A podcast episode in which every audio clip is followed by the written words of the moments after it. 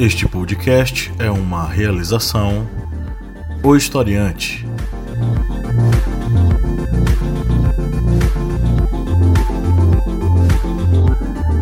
Ouvintes, bem-vindos mais uma vez ao episódio do podcast do Historiante, seu podcast sobre as ciências humanas. Eu sou o professor Pablo Magalhães e comigo hoje, como sempre, está o senhor Kleber Roberto. Olá, pessoal, tudo bem? A senhora Lídia Verônica. Oi, oi. E recebemos hoje um convidado especial, Carlos Vicente. Oi, Carlos. Oi, tudo bem? Bom dia, boa tarde, boa noite, né? Pois é, fiquei em dúvida aqui o que, que era mais apropriado. Carlos, meu caro, seja bem-vindo e fala para os nossos ouvintes quem é o senhor. Uau! Bom, eu sou um engenheiro florestal, formado no Rio de Janeiro, e logo depois que me formei, fui para a Amazônia, me juntei lá, ainda peguei o Chico Mendes vivo, peguei é, trabalhando lá junto com os seringueiros, com pesquisa florestal, e fiquei por 15 anos lá. Depois fui para Costa Rica estudar é, mestrado em administração de recursos naturais. E então formalmente é, eu tenho essas duas essa essa especialização mas tenho uma, uma, longa experiência em gestão pública, porque fui, já fui secretário de Estado de Florestas no estado do Acre, é, na primeira administração do, do, do PT lá na, na, na, Amazônia, e depois fui diretor do Programa Nacional de Florestas no Ministério do Meio Ambiente, e por mais de cinco anos eu fui assessorei a ex-ministra Marina Silva no, no Ministério, e também no Senado da República. Atualmente eu faço a assessoria legislativa na área de meio ambiente para rede de sustentabilidade é, no Senado. Muito bem, Carlos, é um prazer, deixa eu registrar logo que é um prazer, uma grande honra recebê-lo aqui no nosso humildezinho programete. E antes de a gente continuar, eu já reforço o convite para que você volte aqui quantas vezes você quiser, viu? Massa. Olha, vou falar uma coisa para vocês. Esse é o primeiro podcast que eu participo na minha vida. Então, é, a honra é minha e eu não sei como é que eu vou me desempenhar, porque eu sempre assessorei as pessoas, dei muita dica, preparei dados, mas nunca fiquei na, na, na Berlinda. Então, é, já vão me desculpando aí, viu? Não, que é isso, vai dar tudo certo.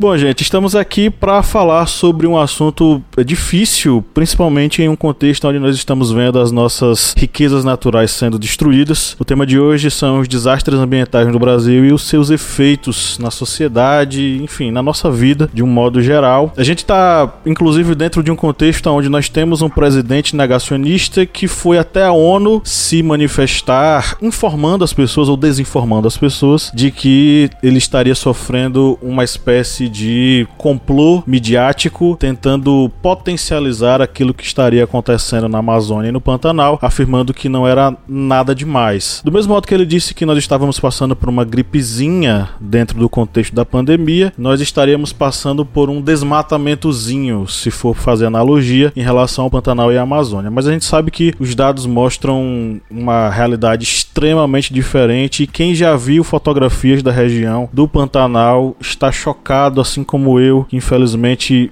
vi, já são mais de 3 milhões de hectares do bioma queimados. Só no Mato Grosso do Sul, 1,1 milhão de hectares perdidos para chamas. Dentro desse contexto todo, nós estamos assistindo aí uma série de questões sendo praticadas pelo próprio governo. O desmonte do IBAMA, a militarização do ICMBio, além de praticamente uma inação das autoridades diante da tragédia, que é uma tragédia anunciada. A partir do momento em que o ministro que foi colocado no, no Ministério do Meio Ambiente, ele não tem qualquer ligação com a floresta, com a preservação ambiental. E um dado interessante que eu vi recentemente: o termo preservação não está em nenhum dos documentos oficiais do Ministério do Meio Ambiente. Então, isso é uma coisa extremamente paradoxal. Bom, diante desse contexto todo, né, e diante dessa tragédia anunciada ou não, mas que já está aí destruindo a vida de milhares de espécies no Pantanal e na Amazônia, inclusive lembrei agora de uma coisa ridícula que o presidente falou na ONU, que foi de que a floresta amazônica e o Pantanal são úmidos, logo eles não podem queimar. Enfim, né, diante de toda essa loucura em que nós estamos enfiados no espaço metafísico paradoxal entre 1984, entre Admirável Mundo Novo e entre Fahrenheit 451, Carlos Vicente, como é que nós podemos compreender toda essa coisa tão difícil? É, bom, é, isso é pergunta de vestibular, né? Bem complexa.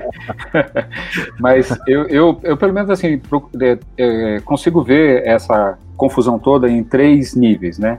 É, o primeiro nível, é, de fato, é é um nível de é um desafio civilizatório, né? Nós, a humanidade, é, passou grande parte da sua história olhando para a natureza, para o planeta, como sendo sua grande, seu grande almoxarifado, aonde podia ir lá e pegar o que quisesse, né?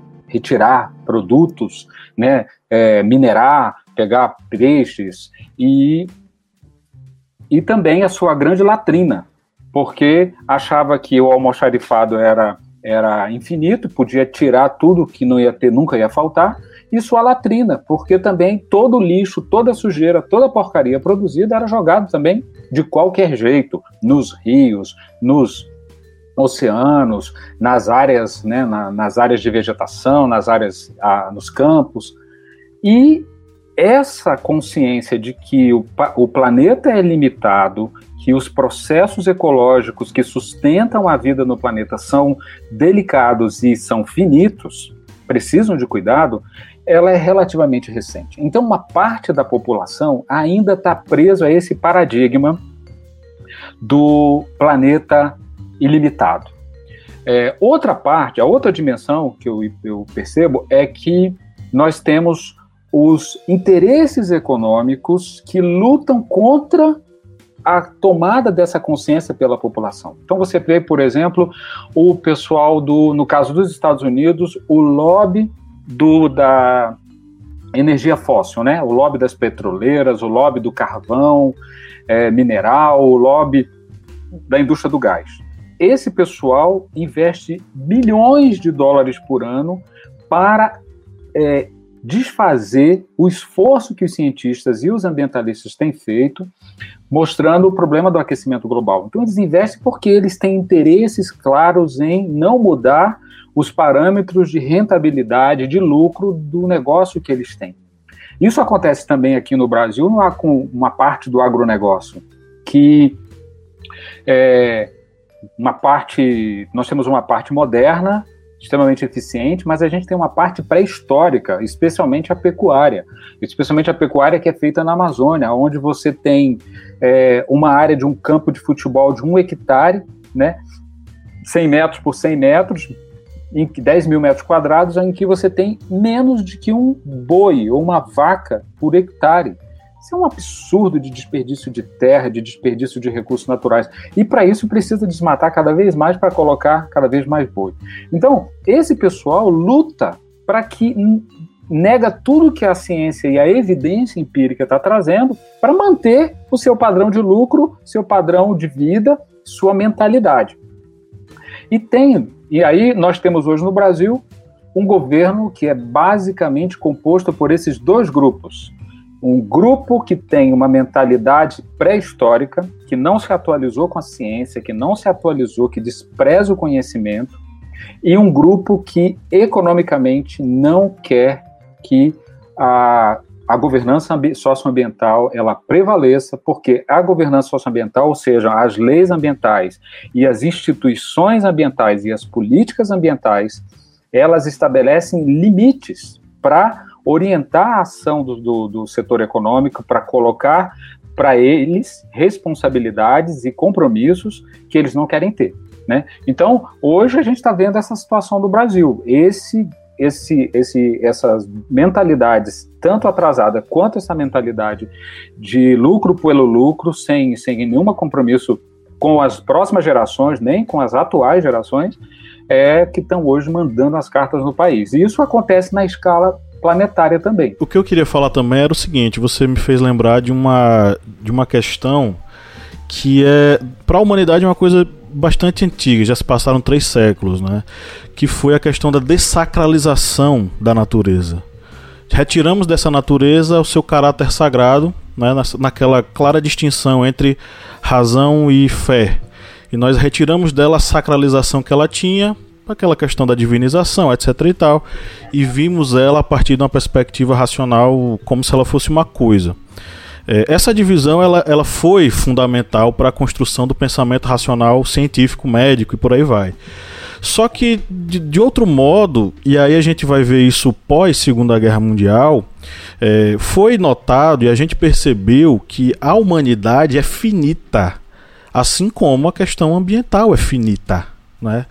Então, essa dessacralização meio que voltou atrás, ao passo que a gente começou a ver essa, esse meio ambiente não como uma coisa sagrada, mas como algo a ser mantido, algo que, que tem uma, uma existência que transcende essa coisa da materialidade puramente, né?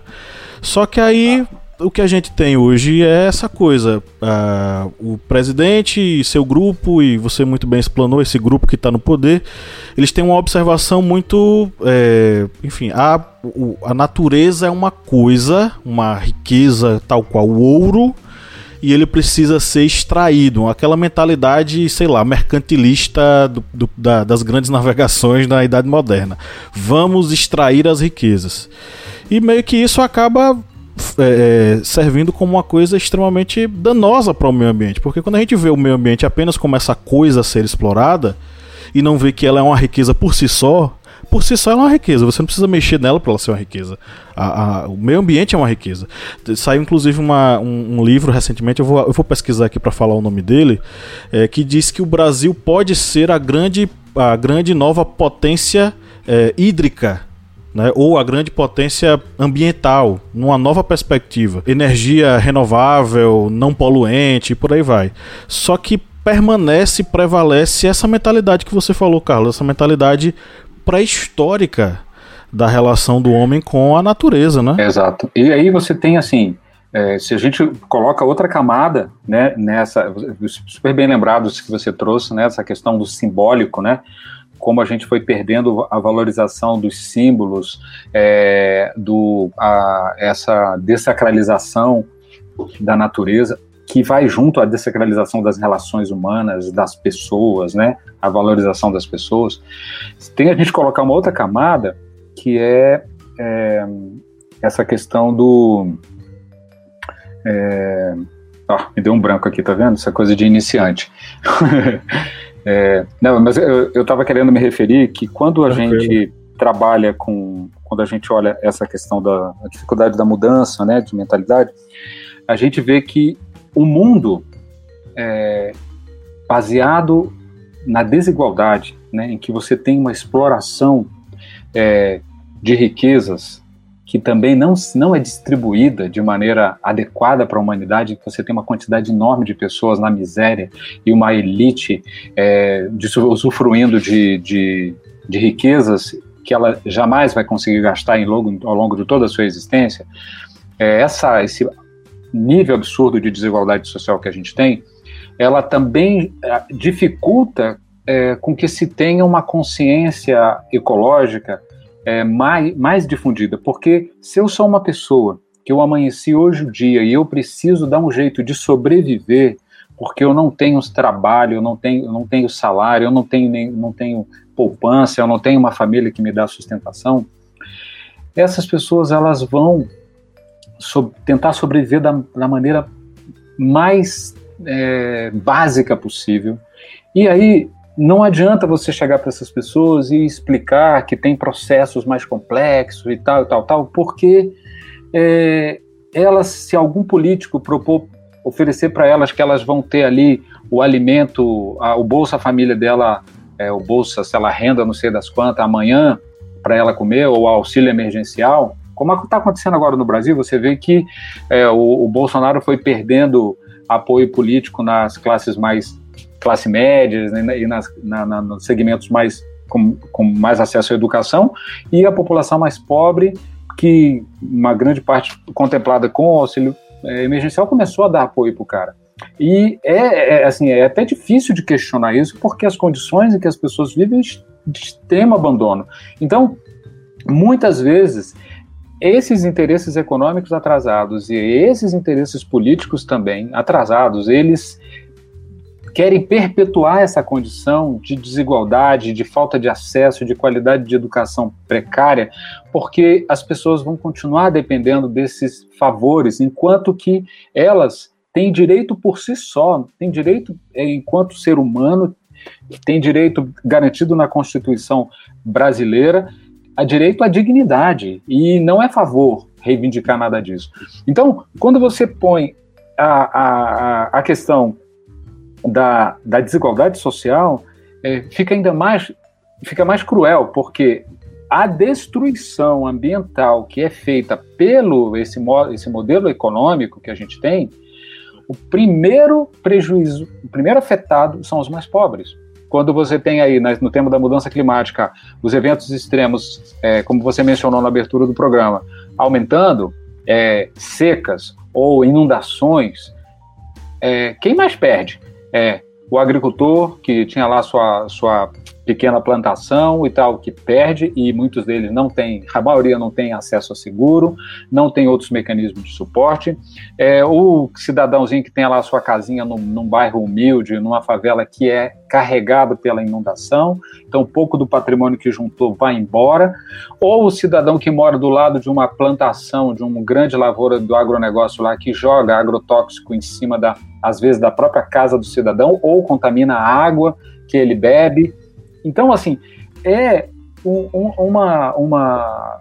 Eu acho que a, a injustiça que é feita é, contra a maior parte da população pobre desse, do nosso planeta é, é assim inominável, porque não é só a exploração como a gente leu e aprendeu lá na, na, economia, na sociologia, na história, não é só, não é a exploração somente do, da mão de obra, não é a exploração do tempo dessas pessoas, a mais-valia, não, é uma, as pessoas estão explorando a vida, o direito à vida, a existência.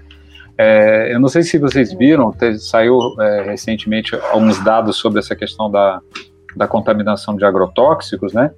É, por agrotóxicos e a quantidade de trabalhadores rurais que estão se suicidando por conta da contaminação com substâncias que afetam a, a, a, o equilíbrio da cerebral é tão grande.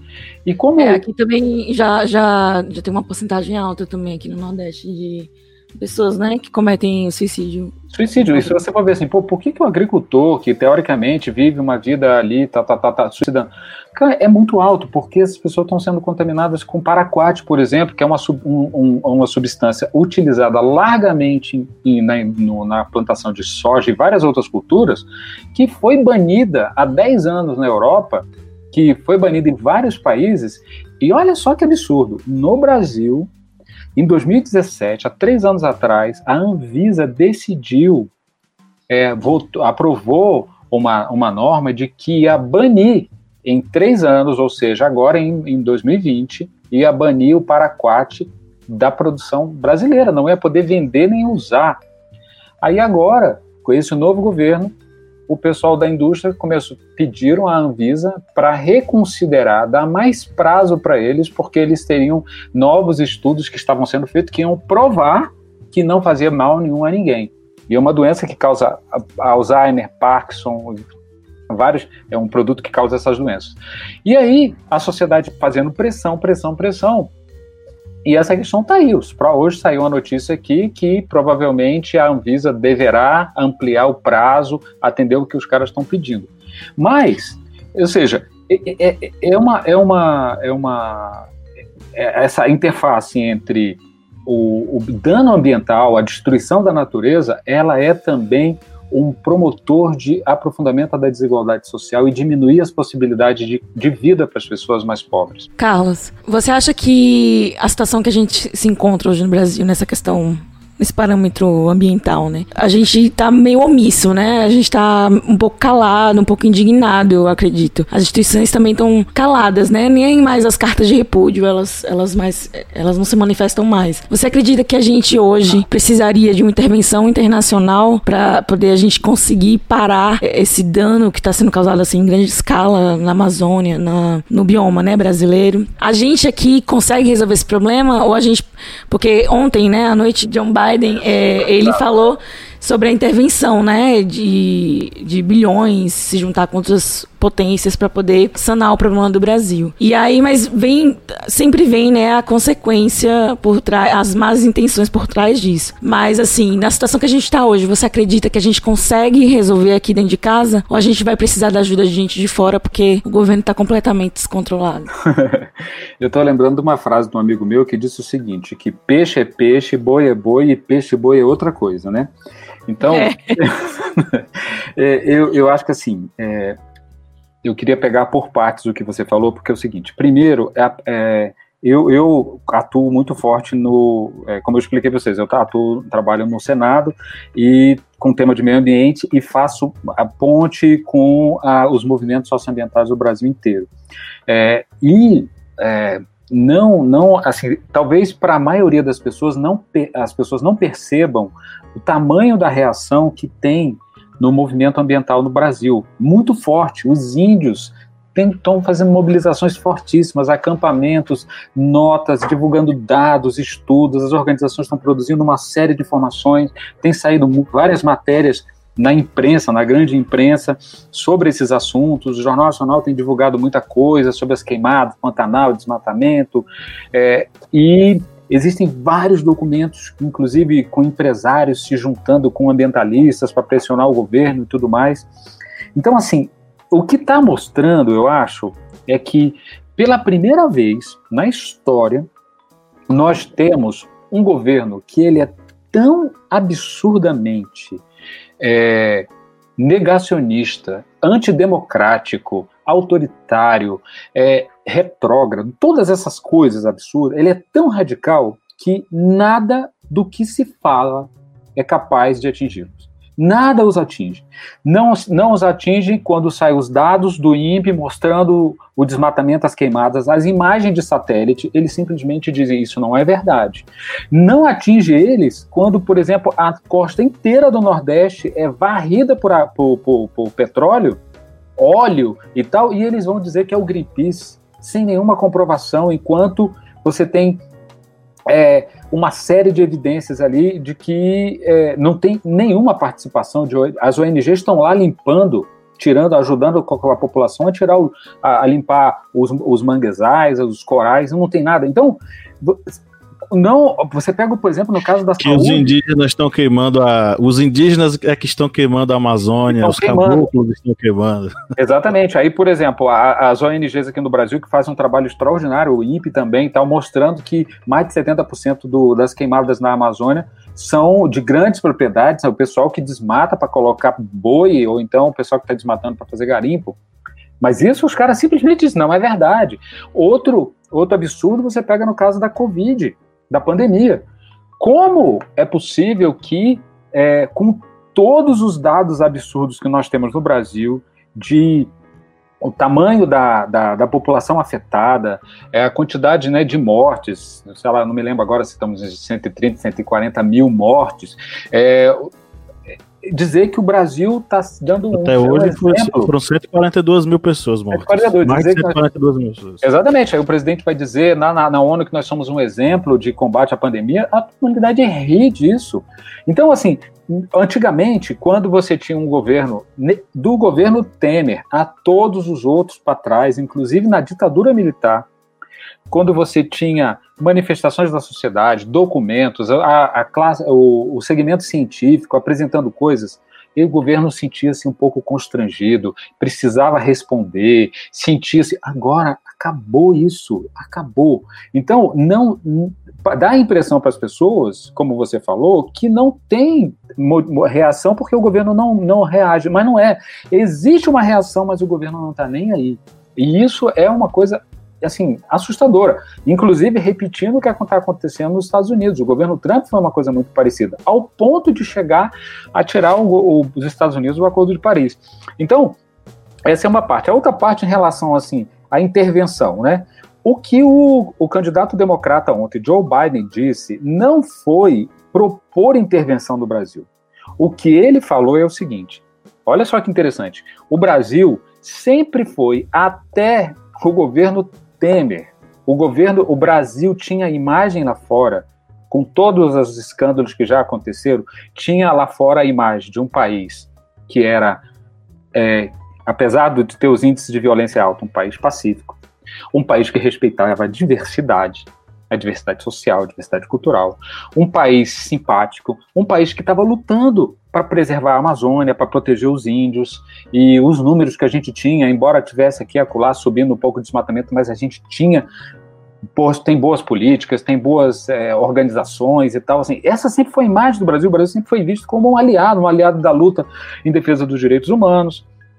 De repente, o Brasil tem essa guinada de 180 graus e nós deixamos de ser um país simpático. Na economia e na, na diplomacia, eles chamam de soft power, né? Poder leve. Nós não, não somos um país que tem estrutura militar, nós somos um país que tem energia atômica, é, que tem bomba atômica, nós não somos um país poderoso em nada. Não somos uma grande potência industrial, mas todo mundo viu o Brasil como o seguinte: o Brasil é um país que tem um poder moral. É um país que, sabe, que fez um programa que tirou milhões de pessoas da, da pobreza, um, um, um país que reduziu o desmatamento da Amazônia em 83% entre 2004 e 2012. Um e por isso que, mediava conflitos, né? Era que, credenciado um país... a mediar conflitos é, ao redor do mundo. Um país que tem, né? um país que tem vários países, não tem conflito com ninguém. Então, esse era um país chique, bacana, legal, bem visto, né? De repente, nós viramos um país como a Coreia do Norte, como é, países que têm ditadores terríveis, como é, na Turquia. Por quê? Porque nós passamos a ser vistos como inimigos da luta da humanidade pelos direitos humanos, inimigos na luta contra o aquecimento global, inimigos da preservação da Amazônia e da biodiversidade. Então, o, esses países, você pega, por exemplo, o Irã, que estava com ameaça de fazer bomba atômica, o que, que os países fizeram? É, bloqueios, fizeram embargos, fizeram a própria ONU, é, as, as, organizações acabam fazendo uma série, aprovando uma série de restrições para fazer com que aquele país possa mudar de rumo. O Brasil, o que o Joe Biden sinalizou ontem, que é o seguinte: olha, o meu governo, se eu for eleito, nós Queremos ajudar o Brasil a não destruir. Mas se vocês insistirem em destruir, nós não vamos invadir o país de vocês, nós não vamos mandar soldados para ir. O que nós vamos fazer para vocês é o seguinte: nós vamos botar dificuldade para vocês venderem produtos para nós. Porque é o seguinte: hoje, quando chega nos Estados Unidos ou chega na Europa, carne brasileira ou soja, não está chegando só o grão da soja, nem o bife da, de carne, está chegando também o sangue das pessoas que estão sendo assassinadas na Amazônia, está chegando também a, o sangue dos, dos animais que estão sendo destruídos, queimados, assassinados, está chegando também o CO2 que está sendo emitido para poder nessa, nesse desmatamento. Então, eles têm todo o direito para falar o seguinte: ó, eu não quero produtos de vocês que venham para cá com aftosa, com problemas sanitários, mas também eu não quero produtos, comprar produtos de vocês que venham com destruição ambiental, com violação de direitos humanos. É um direito legítimo. Então foi isso que ele disse. Mas qual foi a narrativa que Bolsonaro usou? Eles pegam e dizem que isso, ah, eles estão dizendo que vão invadir aqui o Brasil, a Amazônia, acabar com a nossa soberania. Mas isso é uma visão completamente errada. Eu não sei se eu consegui explicar, mas é muito diferente porque nós estamos de, passando, passamos a ser um país que é problema para o planeta. Passamos a ser inimigos das grandes causas do século XXI, é, infelizmente. Foi falado sobre a questão dos mangues lá na região Nordeste. É, lembrou também o que já foi até comentado, é, que esse aí, petró o petróleo do vazamento de 2019, que atingiu principalmente o litoral e mangues, vai afetar principalmente as pessoas mais carentes, que dependiam dos recursos dos mangues.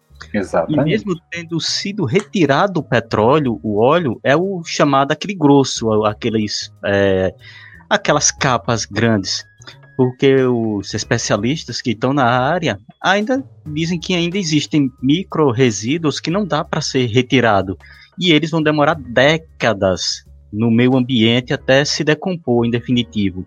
Ou seja, vai ficar esse período todo afetando é, tanto a faixa litorânea como também a faixa de mangues, mangues esses que é, um dia é, depois, é, depois da de o Conama tentar revogar, né, através de, do, do ministro Ricardo Salles do Partido Novo, é, tentar retirar as proteções dessas áreas e outras, e a justiça é, suspendeu a reunião. Estamos gravando um dia depois de ter toda essa confusão que estavam tentando tirar as proteções dos mangues Aí me veio exatamente em mente isso, ou, ou seja, um dia antes da gravação desse podcast. E aí lembra também que em 2019 nós tivemos aquele é, o Dia do Fogo, né? Uhum. E o, o próprio Greenpeace, segundo a notícia do G1, é, do site g1.globo.com, é, indica que apenas 5% dos responsáveis pelo Dia do Fogo é, foram punidos. Quem aponta isso é o próprio Greenpeace. É, a ONG aponta que as ações do Dia do Fogo resultaram em 53 focos de calor dentro de terras indígenas e 534 em unidades de conservação. Uhum. E nós tivemos apenas 5% das pessoas punidas. E isso é exatamente o reflexo do todo é, desmantelamento das é, instituições de proteção, da retirada de investimentos com relação à proteção de áreas ambientais, aqui no Nordeste, é, nós estamos também sofrendo com queimadas, principalmente na região do Ceará. Aí, quem estiver ouvindo isso no Sul, Sudeste, pode dizer, ah, mas aí tem só tem é, caatinga. Mas a caatinga tem todo um, um ecossistema que é ligado à caatinga, com plantas, é, aves, animais terrestres. E a caatinga vem sofrendo também com queimadas. No Ceará, segundo a notícia do site Diário do Nordeste, é, resistou 369 focos de incêndio, sendo que o índice histórico fica em 310. Mas é, em 2019 já teve 460 focos de incêndios, isso incêndios em região de vegetação. E um dos principais motivos que os especialistas indicam é exatamente o enfraquecimento dos órgãos de fiscalização. Ou seja, uhum. se vai fragilizando os órgãos de proteção, se vai fragilizando toda a estrutura, e como já dito pro Carlos, já foi dito nesse podcast, o governo, ele fica alheio ao que está acontecendo. Ele vai dizer que é uma fake news, vai fazer como uma fake news que está rodando nos grupos de WhatsApp, faz uma filmagem da Mata Atlântica e dizem, ó, oh, isso aqui é Amazônia, você tá vendo? A Amazônia não está com incêndios, sendo que é uma filmagem da Mata Atlântica, de uma região de preservação. Tinha um mico leão dourado, né? Era? Tinha um mico de leão dourado. Um... uma espécie exclusiva da Mata Atlântica que não tem na Amazônia. É, e, e, tá, e ainda está rodando essa fake news. Essa fake news ainda está rodando. Não, é... o pior é, é o seguinte, a fake news, uma vez que você solta, você nunca mais tira. Né? Alguém vai ser enganado por ela em algum lugar, vai ficar rodando isso pela eternidade, essa desgraça. É, infelizmente, nós estamos sofrendo exatamente, exatamente é. um período em que temos é, o aumento da temperatura é, global, temos toda essa destruição do é. nosso ecossistema, e uhum. a destruição desse ecossistema vai ter reflexos tanto na, nas chuvas aqui da, da própria, do próprio Brasil e vai afetar muito a região sudeste e, consequentemente, também o nordeste, que é dependente, a, o interior do nordeste é dependente do Rio São Francisco. E tudo isso não vai ser sentido agora, vai ser sentido daqui a algumas décadas. O pessoal é. tem exatamente essa ideia. O desastre vai acontecer, nós vamos sentir, vamos é, combater. Mas não, o desastre ele vai ter reflexo daqui a alguns anos, décadas. E quando pensarmos em tentar reverter, já vai ser tarde. Já vai ser tarde demais para tentar reverter algo. É. Olha, eu, então eu concordo muito com o que você está falando e, e me, me, ocorreu aqui o seguinte, que é uma coisa que eu acho que faz, ajuda as pessoas a compreenderem o que está acontecendo. É, as pessoas que estão no governo com essa visão de fazendo o desmonte da, da, da, estrutura ambiental, não fazem isso porque são más. Não é por uma questão de é, são boas ou más. A questão é a seguinte: é que é a visão de mundo que elas têm. Né? É uma visão de mundo em que até o governo, os governos passados, a, a, a, gente tinha governos de direita, governos de esquerda, governos de centro, governos é, com diferentes características ideológicas, é, mas é, como eu expliquei, tinha um certo bom senso, eram sensíveis a críticas, não, né, não tinha essa visão tão negacionista. Mas esse tem um outro aspecto interessante desse governo, esse agora. Eles, quando se falava antigamente, né, até 2018, em desmatamento e queimada, assim, aumentar as emissões de gases de efeito estufa, aumentou o desmatamento, isso era visto como um problema, era um problema que precisávamos enfrentar. Esse novo governo enxerga que esses indicadores, desmatamento e queimada, Não são problemas, eles são solução. Olha que loucura. São a solução. Porque é o seguinte: você pega o caso da Amazônia, vamos pegar a região também de Matopiba aí, né? Essa região aí que pega é, é, Mato Grosso, Piauí, é, Tocantins, né? Ma, é, Maranhão, Tocantins e, e, Piauí, né? Essa ponta, essa região que é onde está sendo a nova fronteira de expansão do, agro, do agronegócio empresarial aí tendo, comprando muita terra, plantando muita soja, muitos grãos e tal. A visão de desenvolvimento que esse pessoal tem é assim: você tira a vegetação que tem, natural, bota qualquer outra coisa no lugar. Boi ou, ou planta grãos, e ou você vai escavar tudo para tirar minérios, ou você vai derrubar a madeira toda, seja para fazer carvão, seja para fazer para vender a madeira. Ou seja, essa visão de desenvolvimento vai produzir desmatamento e queimada. Não tem como, não tem como na visão da agricultura em larga escala, monocultura e tal, não tem como fazer diferente. Então, por isso que eles, eles tentam disfarçar que não é verdade. Não tem desmatamento, não tem queimada e tal. E para viabilizar que esse modelo avance, tem que desmontar a estrutura de governança. Então tem que desmontar os órgãos ambientais, tem que tirar o dinheiro deles, reduzir o orçamento para que eles não possam fazer fiscalização, tenho que colocar uma censura para que os funcionários que estão dentro dos órgãos não possam falar mais nada para a imprensa e passar informações nas redes sociais, porque se fizer isso podem ser demitidos. Tem que pegar e é, deixar sucatear os órgãos, parar de fazer concurso público, porque os caras vão se aposentando e aí não tem reposição, a instituição vai morrendo. E agora, a última do ministro, depois, é um pouco antes dessa história aí de, de, de revogar aquelas resoluções que protegem a área de preservação permanente, especialmente nas regiões marinhas, é, em mangues, em, em, em restingas, né? Ele anunciou também que vão fazer a fusão do Instituto Chico Mendes com o IBAMA. Na hora que eles fazem essa fusão, eles vão colocar essas instituições num processo caótico de adaptação, de, de arranjo institucional para funcionar, de disputa de espaço e tudo mais.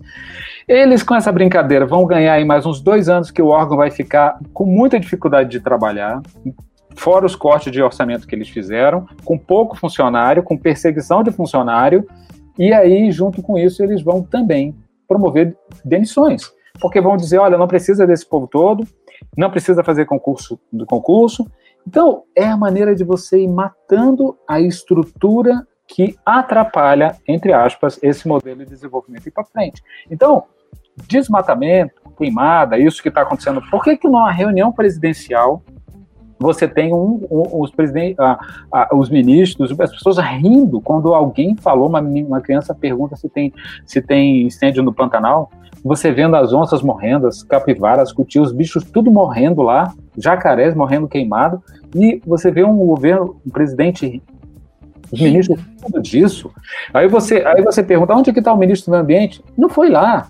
O, o, ministro do Meio Ambiente só foi aí no Nordeste para ver algo depois de muita pressão. Antes dele. Não é o lobista do governo, é o, o, o, ministro do Meio Ambiente, né? Ele foi escolhido para fazer essa função. Ele foi para desmontar. Esse é o papel dele. E ele está cumprindo, mandatado pelo presidente. Agora tem o seguinte: você tem é, é, o preço que a sociedade brasileira vai pagar não vai ser daqui a algumas décadas, não é um preço já. Porque você pega, por exemplo, é, o aumento da temperatura na, na, do país como um todo, mas especialmente nessas regiões onde você tem esse desmatamento acontecendo, é muito alta.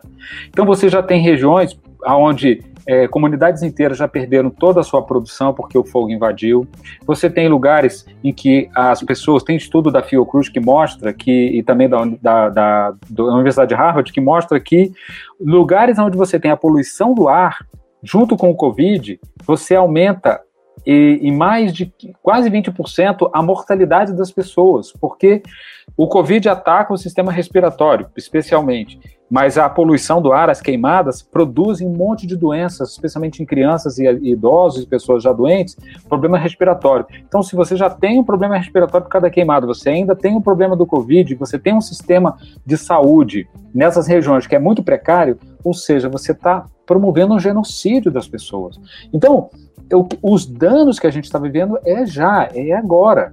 É, é perda de, produ de, produção. Pega, por exemplo, essa, essa é, uma das coisas importantes no tema de mudança climática é que a gente lute para reduzir as emissões, para reduzir o aumento da temperatura, mas a gente vai ter que se adaptar, ou seja, tem que ter políticas para ajudar as pessoas que estão em lugares é, que podem desmoronar, é, ter apoio para mudar para lugares mais seguros ou fazer obras de contenção para poder produzir ali uma segurança melhor, lugares que vai ter problema de falta d'água, que precisam ser protegidos, mas nada disso está sendo feito porque, por exemplo, tem uma ação, não sei se vocês ouviram falar, tem várias ações no Supremo Tribunal Federal, apresentada por partidos políticos, por organizações e também pela própria Procuradoria, pelo próprio Ministério Público, ações que estão pedindo para que o ministro seja impeachmentado, seja retirado dali, porque ele está descumprindo a missão institucional que ele, que, que ele tem, que é proteger o meio ambiente.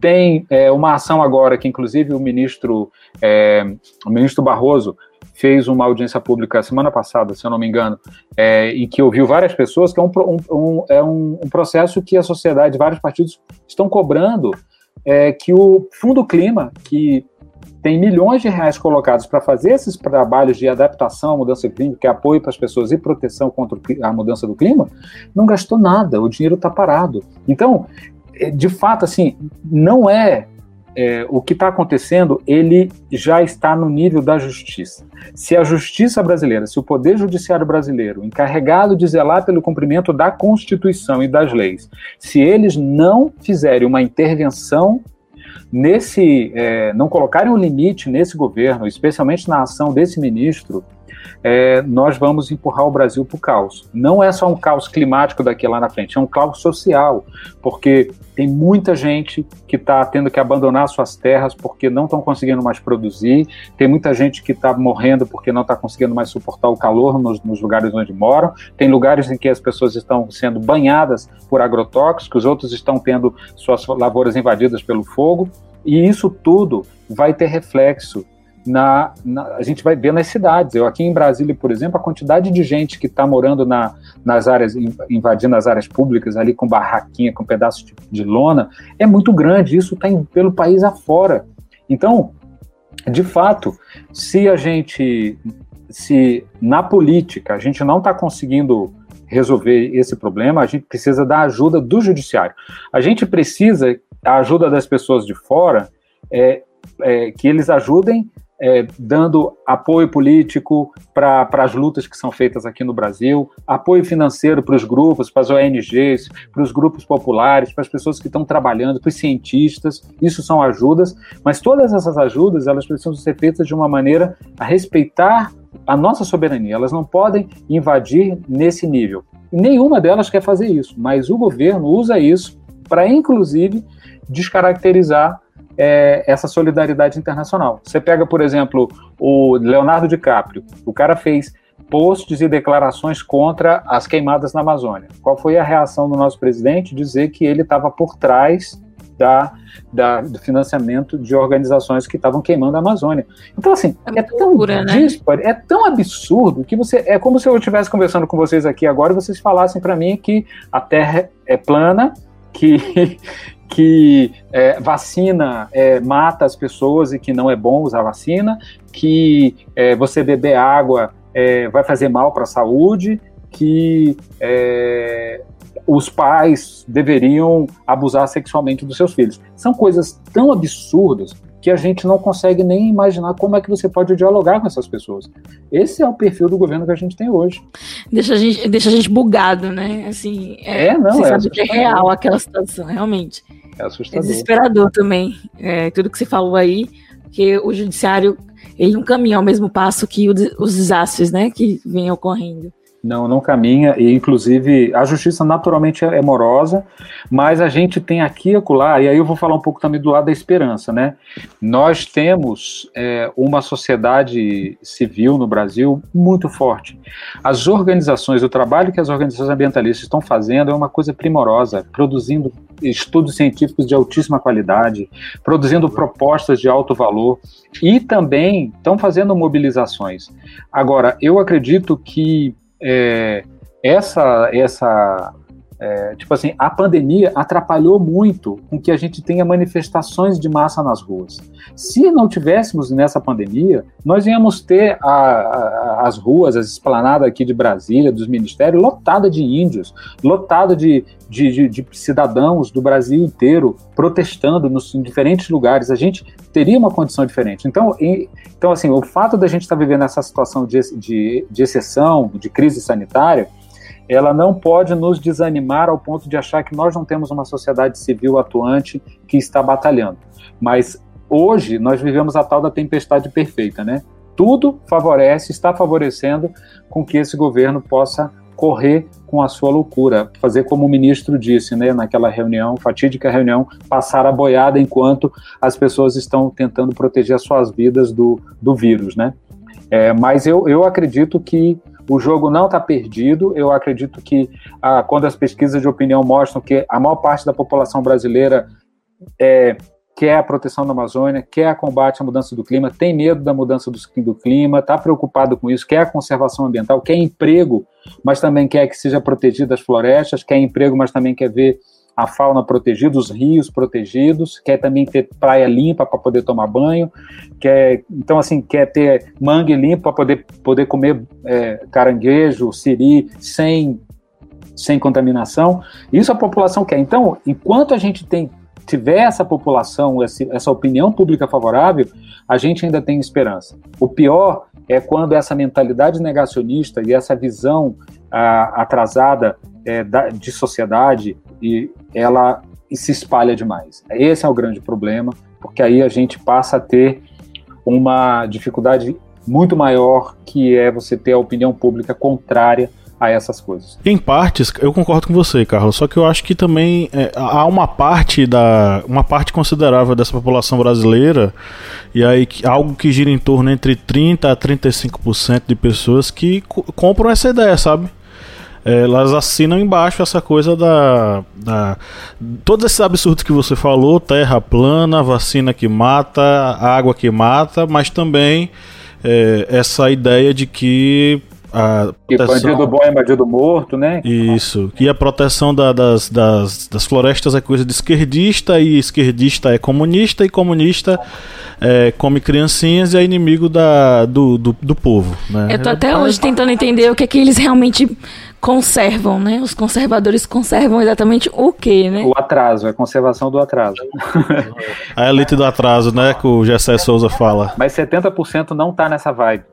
E 70% é, é, é maioria. E o que acontece, o problema é que essa maioria está dispersa, muita gente está desiludida. Moreira foi movimento, né, Carlos? Eduardo Hã? Moreira, aquele economista. O Eduardo Moreira, o economista, ele fez um movimento, somos 70%. Acho que Exato. foi algo nesse sentido, né? Exato. Então, eu acho que a gente tem que botar foco nisso, porque esse povo do 30% que tem essa visão ultra atrasada, eles têm muito, fazem muita presença nas redes, eles têm, fazem muito barulho, mas eles não são a maioria. E essa maioria que tem uma visão de democracia, de sociedade, de respeito, de tolerância, de sustentabilidade, essa é a maioria do povo brasileiro e a gente tem que fazer valer a vontade dessa maioria. Né? E agora, isso é uma tarefa também para a classe política. Né? A gente vê no ambiente político uma divisão absurda, as pessoas se pegando por um monte de picoinhas, se perdendo por vaidades, e essa hora, cara, é a hora da gente se juntar para combater o mal maior. O mal maior é esse atraso que está. Você imagina, em plena pandemia, o maior problema sanitário da história dos últimos 100 anos da história da humanidade. O Brasil tem um general que não entende bolufas de saúde como ministro da Saúde e dois ministros da Saúde médicos responsáveis foram colocados para rua, colocado na rua. Como, como, como, como alguém em sã consciência pode explicar uma coisa dessa? Então, assim, eu tenho certeza que 70% da população brasileira acha isso um absurdo. E, e que, mas nós temos que construir. O, né, a gente já teve um desafio no Brasil que era como é que a gente derrotava a ditadura. A gente conseguiu. Depois a gente tinha um desafio enorme, como é que a gente fazia para derrotar a inflação. A gente conseguiu, com muita dificuldade, mas conseguiu. Produzir uma moeda relativamente estável. Teve um período que a gente resolveu, vamos pegar aqui na unha esse problema aqui do, do da pobreza e vamos ver, aí pô, cria Bolsa Família, cria um monte de programas sociais, cria um monte de coisa bacana e a gente consegue criar uma melhoria para uma parte importante da sociedade. Agora, nós tivemos esse revés democrático, esse revés civilizatório enorme, mas nós temos a, a capacidade de retomar o rumo da nossa história, porque a maior parte da população brasileira não está, é, é, tem uma visão generosa, moderna, respeitosa e quer ir para frente, né? A gente está vendo aí os resultados. Você imagina, cara, hoje você vê no meio desses 30%, tem uma grande parte das pessoas que são pobres, negras, é, marginalizadas, que vivem, vivem, nas, vivem em favelas, vivem em condições degradantes, degradantes e que estão apoiando esse governo. É, um governo que fala que os filhos dela, que estão, alguns estão no tráfico, outros estão em algum tipo de atividade ilícita porque não, não tem oportunidade, que esses caras têm que ser mortos. Em algum momento essa ficha vai cair. Vê que esses caras, o que ele está defendendo lá é a morte do meu filho, do meu primo, do meu sobrinho, da pessoa que está aqui, que eu convivo, sabe? Que é tão pobre quanto eu e que não tem culpa de ser pobre. Na verdade, é vítima. A pobreza é, é a sua pobreza é uma condição feita, né, produzida por um sistema injusto. Então, eu, eu, eu acredito, sabe? Acredito que é, a gente tem condição de virar esse jogo e eu acho que há uma solidariedade mundial para isso, sabe? Existe, a gente tem muita gente boa, parceiros, solidários no mundo inteiro que estão ajudando a fazer muitas coisas interessantes. E eu acho que quando é, empresas, empresários, por exemplo, você pega, tem várias empresas, né? Eu posso.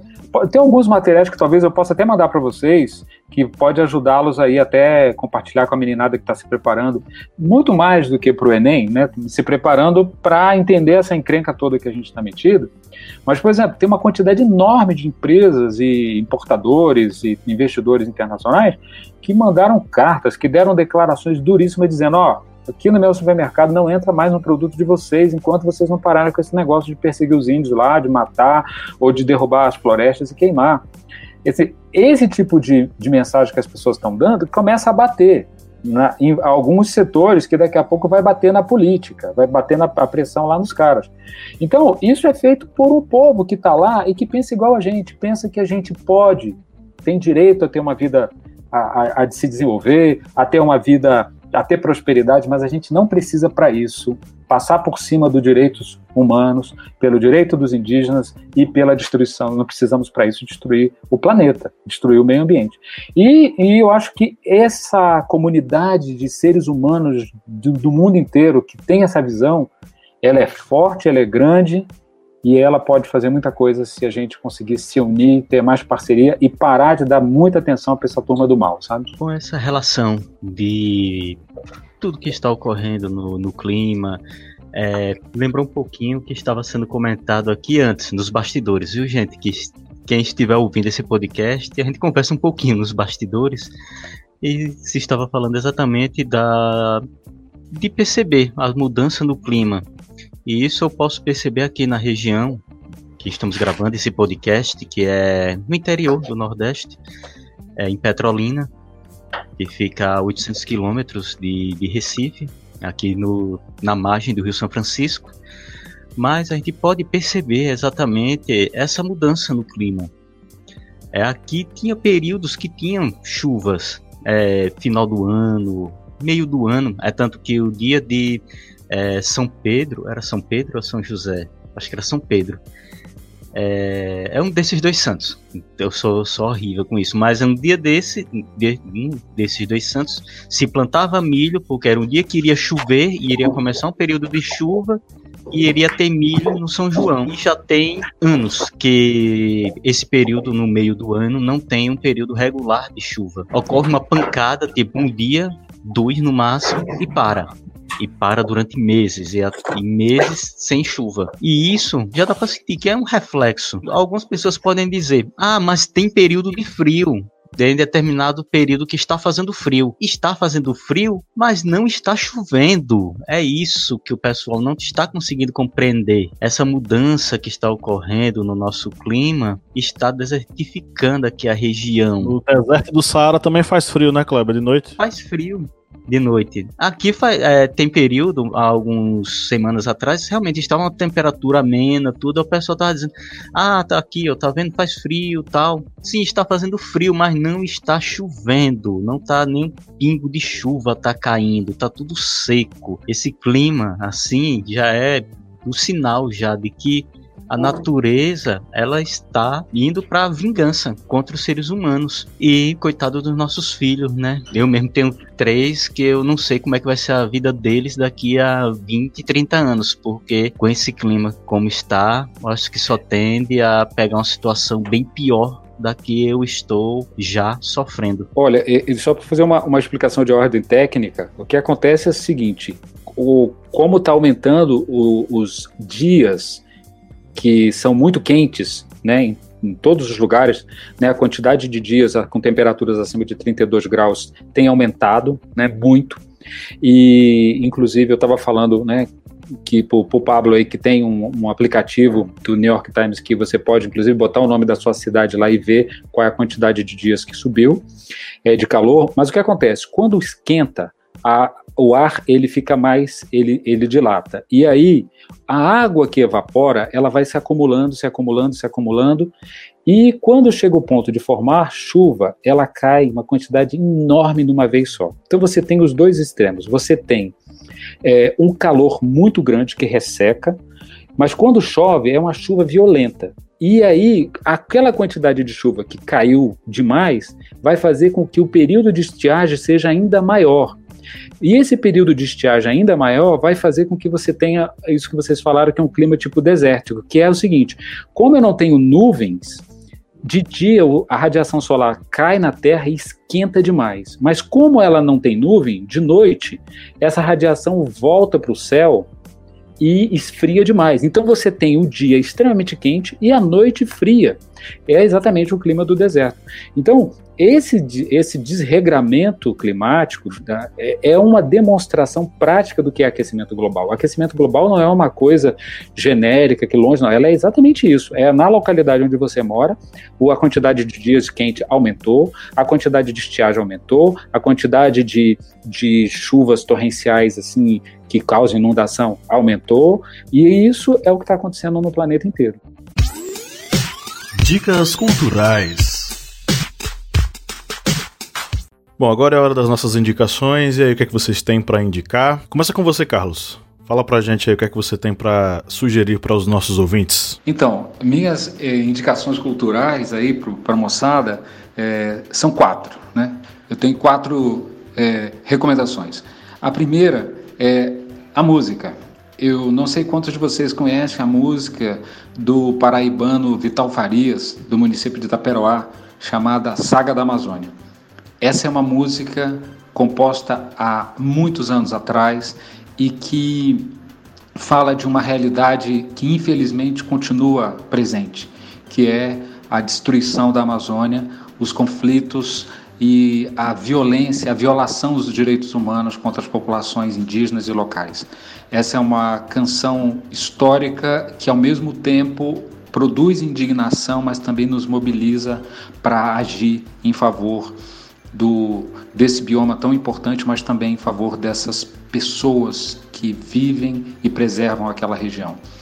A outra indicação é um site, o site da APIB. A APIB é a Articulação dos Povos Indígenas do Brasil, que luta contra a violação dos seus direitos e especialmente agora, no meio, em meio a essa pandemia, em que a gente tem muitas terras indígenas sendo invadidas por garimpeiros, por exploradores de madeira e tudo mais, esse site da APIB traz informações muito atuais que permite com que nós, os brasileiros não indígenas, possamos estabelecer algum tipo de relação de solidariedade com eles é, de diversas formas, né? Uma das coisas também muito importante é a gente ajudar a dar visibilidade para os absurdos que estão acontecendo e também manifestar às autoridades públicas nosso repúdio para que elas possam agir na direção correta. A outra indicação, a terceira, é de um site do Observatório do Clima, que é uma organização que trabalha muito, é, muito competente, muito engajada na questão da políticas de combate às mudanças do clima. E eles criaram um site chamado Fakebook. Esse Fakebook é um livro que desmonta as mentiras que são faladas por aqueles que são contra o combate às mudanças do clima, os que são negacionistas da mudança climática e da ciência que estuda a natureza. Então, nesse site, todos os argumentos que dizem, que vocês imaginarem, que são falados pelos políticos, por parte do empresariado, essas pessoas que negam a existência da mudança climática, ali vocês podem encontrar respostas fundamentadas na ciência, com dados seguros, com boas fontes de conferência é, sobre cada um desses. Eles nos ajudam a fazer essa ação educativa junto à população, demonstrando que de fato é a verdade e o que de fato se esconde por trás das fake news que são espalhadas é, em relação às mudanças do clima. Por fim, como a gente ainda está vivendo o problema da pandemia, é, eu recomendo que vocês assistam a palestra que o Bill Gates fez em 2015. Ao, naquela época, ele falava sobre o risco de uma próxima pandemia. É impressionante ver essa, é, assistir essa palestra porque ela fala do que está acontecendo hoje, antecipava o que poderia acontecer ele fez isso baseado em uma série de estudos científicos, de é, alertas que vinham sendo, vinham sendo feitos por especialistas é, de várias áreas, mas que ninguém deu ouvido. O poder público não deu ouvido e a maioria dos cidadãos também. Então eu acho que essa palestra vale muito a pena ouvir, porque nós estamos agora escutando muita gente falando sobre os problemas das mudanças climáticas, os riscos da destruição da Amazônia, do Pantanal, dos biomas, da Caatinga, da poluição dos oceanos, da destruição dos, dos corais, da contaminação com agrotóxico e, da mesma forma, nós, uma parte da população, não da sociedade, especialmente dos poderes, dos, das autoridades públicas, não estão dando ouvido para isso. E nós não podemos continuar repetindo os erros. E acho que essa palestra do Bill Gates, ela mostra que se nós tivéssemos prestado atenção naqueles alertas da ciência, milhões de vidas, milhares de vidas poderiam ter sido evitadas e milhões de pessoas poderiam ter deixado de contrair essa doença e todos os impactos econômicos e sociais que ela nos trouxe. Então é isso, são quatro recomendações que eu espero que vocês gostem bastante. O Carlos falou um monte de coisa legal aqui, né? Eu fiquei bem, bem tonta, assim, com tanta informação. Muito, muito bom, muito boa, né? As informações que ele trouxe, assim, riquíssimas. E aí, ele, em alguns momentos que ele ia falando, eu ia lembrando desse filme. Na verdade, é um anime, né? É, que é um desenho adulto. É um anime brasileiro. É uma história de amor e fúria que vai narrando exatamente a, a, como ele citou ali as épocas, né, de conquistas da população, da democracia no Brasil, ali quando acaba a ditadura militar, entre outras, né? Mas vem lá do a história começa lá nos índios. E eu acho incrível, vai fazendo uma pequena, uma breve narrativa da história do Brasil. E é, por fim acaba em 2026 quando o país já, já não tem mais bioma, né? E aí a gente vai ter que lidar com diretamente, né, com as questões sociais e a falta de água e de recursos naturais. E é uma série muito, muito. Oh, perdão, série não. É um filme muito legal, muito bonito, muito bem escrito. É, tem uma. É, perdão, tem uma trilha sonora praticamente pernambucana, né? Que Nação Zumbi toca e Lenine toca, enfim, mas é uma produção brasileira, um anime inspirado, né, em animes japoneses. E é lindo. Eu acho muito bonito, muito rico e muito bem feito esse trabalho aí. Então eu vou indicar uma história de amor e fúria. Vou indicar é, um livro que eu acho que eu já indiquei umas duas vezes, mas sempre quando fala dessas questões de desastres ambientais, de mudança climática, eu sempre indico ele, que é um livro de Jared Diamond, que é Colapso, como as sociedades escolhem o fracasso ou o sucesso. Ele vai mostrar algumas sociedades que acabaram por mudanças que fizeram em seu meio ambiente acabaram encontrando este colapso, encontrando este fracasso. E vou indicar aqui uma musiquinha, que é uma uhum. música que está fazendo um sucesso aí né, nas redes sociais tal, do, do Detonautas. Opa, me, me cheque. É, uma tá fazendo aí uma, um sucesso, é referente aí um, um, dinheirinho aí que o pessoal tá recebendo na, nas contas, uma determinada pessoa, né? Uhum. Vou, vou deixar ela, essa música para vocês do Detonautas, é Michek. Procurem essa música antes dela ser censurada, viu, gente? Escute que é uma música bem legal, porque eu acho que daqui uns ah, dias. Tá no é, Spotify, o... será? Oi? Tá no Spotify, será? Eu acredito que esteja, por enquanto, né? Enquanto chegar o pessoal da, da censura, do, do ICOD, chegar lá, opa, tem que arranhar esse trecho aqui do, do, do CD, tem que tirar essa plataforma aqui do ar, esse stream aqui, tá certo? Aproveita e escuta enquanto a ditadura e a censura não chega. É, eu vou é, indicar, eu, eu citei um livro, eu acabei não lembrando o nome dele, mas eu dei uma pesquisada aqui e é o livro Brasil Paraíso Restaurável, é, ele foi escrito pelo Jorge Caldeira. Jorge Caldeira escreveu outros livros importantes também, História da Riqueza no Brasil e Mauá. Ele escreve esse livro com a participação da Júlia Secula e da Luana Chabib. É um livro que fala um pouco sobre uma análise né, é, sobre o Brasil enquanto uma possível potência é, ambiental no futuro. Né? Fica a indicação, foi lançada recentemente. E vou sugerir uma música que é um clássico do Luiz Gonzaga, que é Areia Branca. É, Areia Branca, ó. Asa Branca. É, logo no início da música tem um trecho que é um retrato do hoje, tá? Apesar dela ter sido escrita há muito tempo atrás. Quando olhei a terra ardendo qual fogueira de São João, eu perguntei a Deus do céu por que tamanha judiação. Né? Que braseiro, que fornalha, nem um pé de plantação. Por falta d'água, perdi meu gado, morreu de sede meu alazão. Então, é aí um, uma contribuição do Gonzagão post-mortem sobre o que a gente está vivendo hoje e vai a crítica diretamente àqueles que estão dirigindo as políticas ambientais ou políticas, sei lá, desambientais do nosso país. Enfim, galera, foi um prazer enorme estar aqui com vocês nessa uma hora de programa. Você que nos acompanhou até agora, um beijo, um abraço no coração. E no 3 vamos dar tchau. Um, dois, três. Tchau, galera.